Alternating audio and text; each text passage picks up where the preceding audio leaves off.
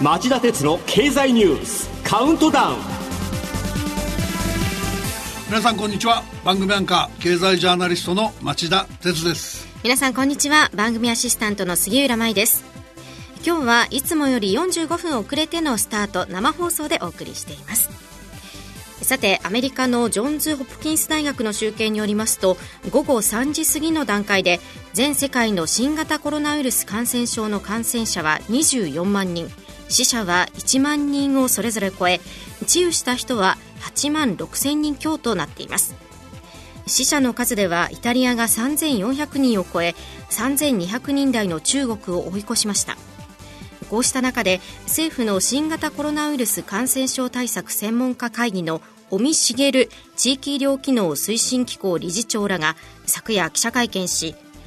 発生すると医療体制が崩壊し普通なら救済できる生命も救済できない状態オーバーシュート爆発的患者急増を防ぐためにリスクのある活動の自粛を継続するよう訴えました。はい、えー、オーバーシュートはイタリアなどで現実の問題になっています。尾身理事長らは、えー、これが発生した場合ヨーロッパで幅広く行われているロックダウン強制的な外出禁止など強硬措置が必要になると警鐘を鳴らしました。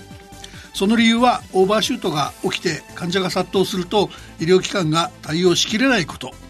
例えば必要なのに人工呼吸器をつけてもらえない人が出て死者が続出するような事態につながるので政府としては大規模イベントの自粛や一斉休校によって新規感染者を減らして感染の拡大ペースを抑えてくださいという趣旨のようです。これまでの対応も北海道で一定の効果があったと評価しつつ明確に収束に向かっていないと継続の必要性を強調したのです確かに中国を抜き最大数の死者を出しているイタリアでは以前に EU の勧告で医療予算が大幅にカットされて医療施設や人員が手薄なところへ患者が殺到必要なケアを受けられないケースが続出していると言います。専門家会議の提言は説得力があるなと僕は思います。こうした対策を粘り強く続けることはこの国に住む者の義務と言っていいのかもしれません。ただその一方で中国やイタリアのように多くの感染者や死者を出してでも早く抗体を持つ人を増やした方が結果的に感染症との戦いが早く収束するという見方もあるようです。つまり専門家会議の提言する方式でいくのならば本当に長期にわたる息の長いウイルスとの戦いが我々を待ってるんだ。ということも理解して覚悟する必要があるとも言えそうなのです。皆さん引き続き頑張りましょう。それではこの後早速町田さんが選んだ1週間のニュースを10位からカウントダウンで紹介していきます。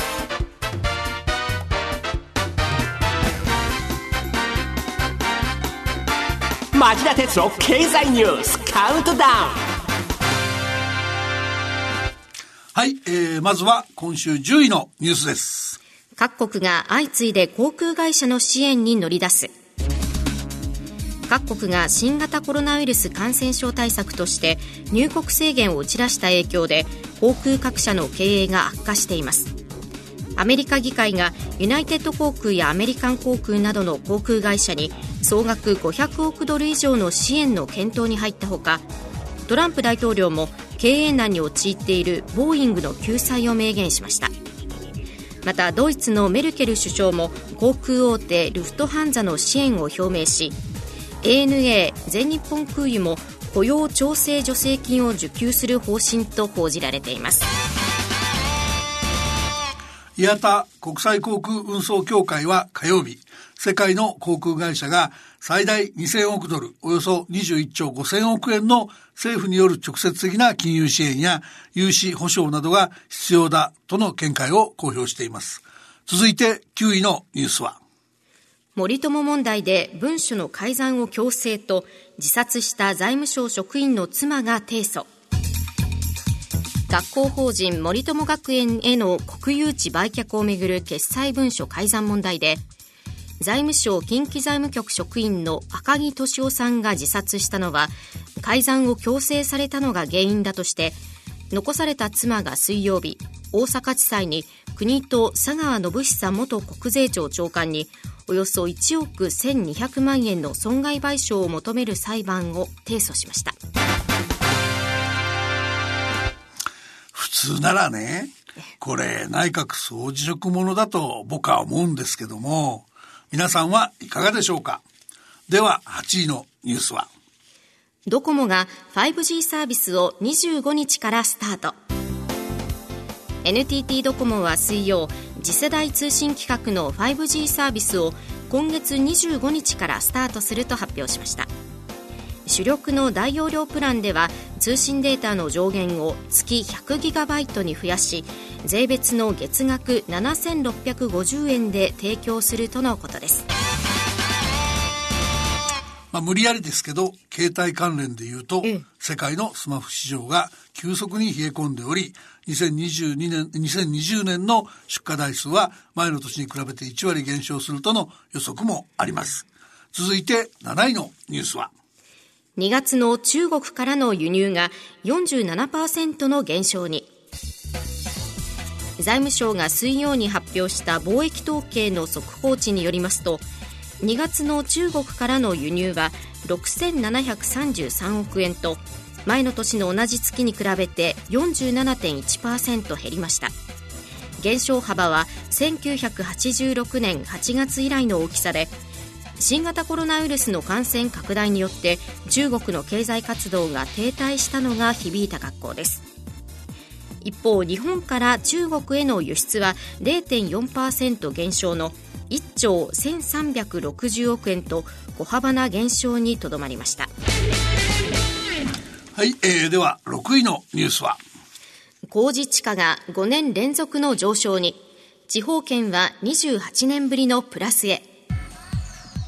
国土交通省が水曜に発表した今年1月1日時点の工事地価は商業、工業、住宅の全用途の全国平均が1.4%のプラスと5年連続で上昇しました。札幌など中核4市を除く地方圏も0.1%の上昇と28年ぶりにプラスに転換しました。ただ訪日客の増加や都市の再開発が牽引する構図で新型コロナウイルスの影響が長引けば後戻りが避けられない情勢です。それでは5位のニュースは？GM などアメリカ自動車3社が北米での一時生産休止を発表。新型コロナの影響でヨーロッパに続き北米の自動車生産にも生産中止の波が押し寄せてきました。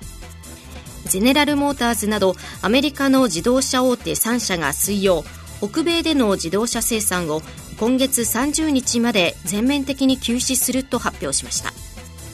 対象の工場はおよそ100カ所で従業員はおよそ15万人に上るとみられます。トヨタ自動車やホンダなど日本メーカーも北米生産の一時休止を決めました。これはアメリカのトランプ大統領が水曜日の午前にですね、アメリカとカナダの国境の一時閉鎖を表明したことで両国にまたがるサプライチェーンが機能しないって懸念されてたんですね。それでは4位のニュースは。バイデン氏が大評伝の3州で圧勝。アメリカの大統領選に向けた野党・民主党の候補者選びは火曜。大評伝のフロリダなど3州で予備選を行い中道派のジョー・バイデン前副大統領がいずれも圧勝しました。ライバルの左派バーニー・サンダース上院議員には撤退圧力が強まっておりバイデン氏は党の指名獲得に向けて一段とリードを広げた格好となっています、えー、一方、えー、与党共和党ではトランプ氏が火曜日のフロリダなどでの予備選で必要な大議員数を確保し党党の指名獲得を確実にしました。まあ、まだ経済が悪いから現職候補に不利だっていうような状況にはなってないんですかね。まずは10位から4位までのニュースをお送りしました。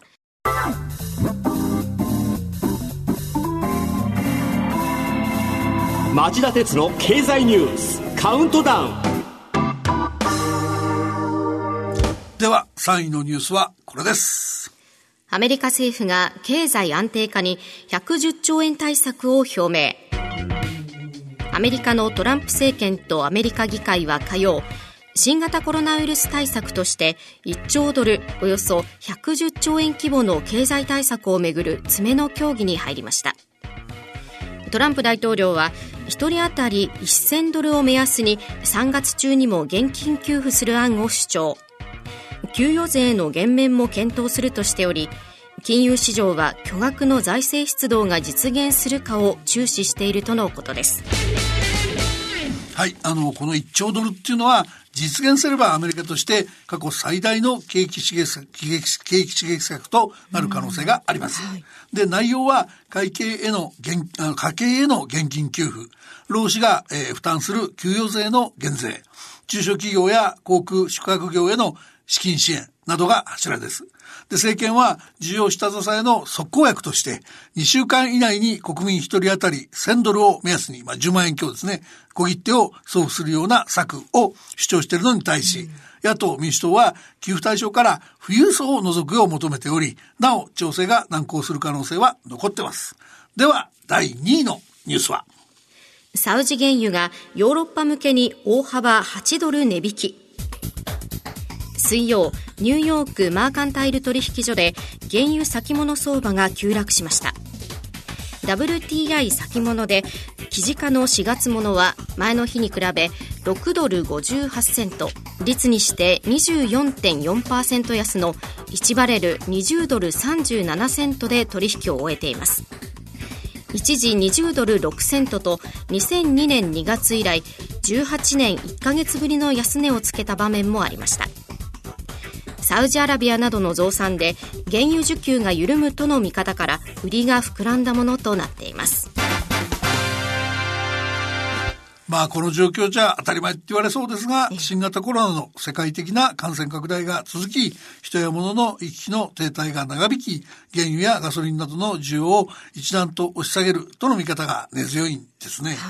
ただしですよ、これ一方で、早くから原油価格の低迷とばらまき財政の付けに苦しんでるベネズエラがですね、火曜日新型コロナウイルス対策のため IMF 国際通貨基金に対し50億ドルおよそ5400億円の金融支援を申請すると発表しました。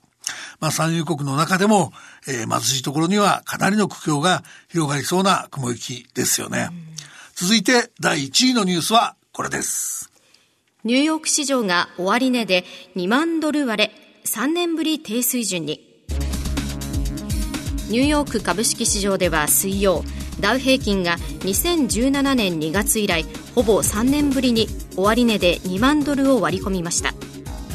新型コロナウイルスの感染拡大が世界経済に深刻な影響を与えるという見方が一段と強まったことが背景にあり取引開始直後から大幅に下落さらに下げ幅が拡大したところで先週以降実に4度目となる売買停止が行われる場面もありました。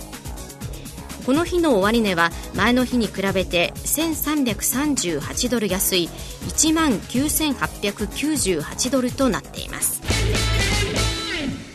の1週間もニューヨーク市場に振り回されました。いや、すごかったですね。ちょっと振り返ると、ダウ平均は2月10日に史上最高値の29,398ドルをつけ、うん、あと少しで3万ドルに乗せるところまで上げてたんですよ。えー、それが1ヶ月余りで32%も下落。この間に1日に1000ドル以上下げる日が7日もあったんですね。うんはい楽観は今週の月曜日、まず FRB アメリカ連邦準備理事会が緊急の FOMC 連邦公開市場委員会を開いて1%の大幅利下げでリーマンショック以来のゼロ金利政策への回帰を決めた。うん日銀が ETF 上場投資信託の購入倍増を決めるなど、各国の中央銀行も金融市場の安定に向けた協調会話で、協調緩和で足並みを揃えた。はいさらに G7 主要7カ国の首脳が緊急テレビ会議を開いて必要かつ十分な経済財政政策に取り組むことで一致したと強調姿勢を見せたんです。うんええところが、月曜日のダウ平均は過去最大の3000ドル近い下げ幅を記録し、一気に信用収縮による企業の資金繰りリスクが懸念される局面に突入した。あるアメリカ系の投資銀行は、まあ、取材したんですけどね、ええ、社内でアメリカの上場企業の10%が破綻し、銀行の経営が揺さぶられる事態になってもおかしくない。新型コロナウイルスとの戦いは戦争だと、蜂の巣をつついたようになってたっていうんですね。え、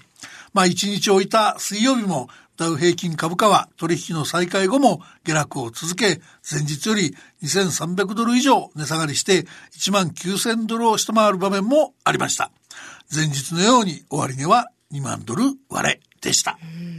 今後どうなっていくと町田さんお考えですか？あの、昨日のニューヨークダウはですね、前の日に比べ188ドル高と小反発で2万ドル台を回復したんですが、えー、まあ、このまま株価が安定に向かうっていう状況にはやっぱりないでしょうね。えー、各国の政策当局にとってはコロナと株価が相互に先行き不安を奏でる連鎖に歯止めをかけるのが喫緊の課題になっています。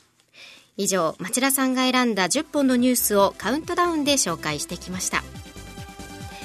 それでは今週の放送後期を町田さんお願いします。はい、えー、日本政府観光局が、えー、昨日発表した2月の訪日企画数は、えー、前の年の同じ月に比べ58.3%減少の108万5100人でした。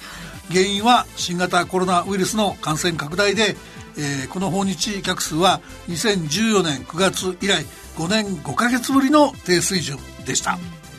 えー、2月の減少幅が特に大きかったのは中国と韓国です。中国人客は87.9%減少の8万7000人に激減。10万人を割るのは2013年12月以来およそ6年ぶりのこと。日韓関係悪化の影響で昨年後半から客足にブレーキがかかっていた韓国も79.9%減少の14万3900人でマイナス幅がさらに広がった。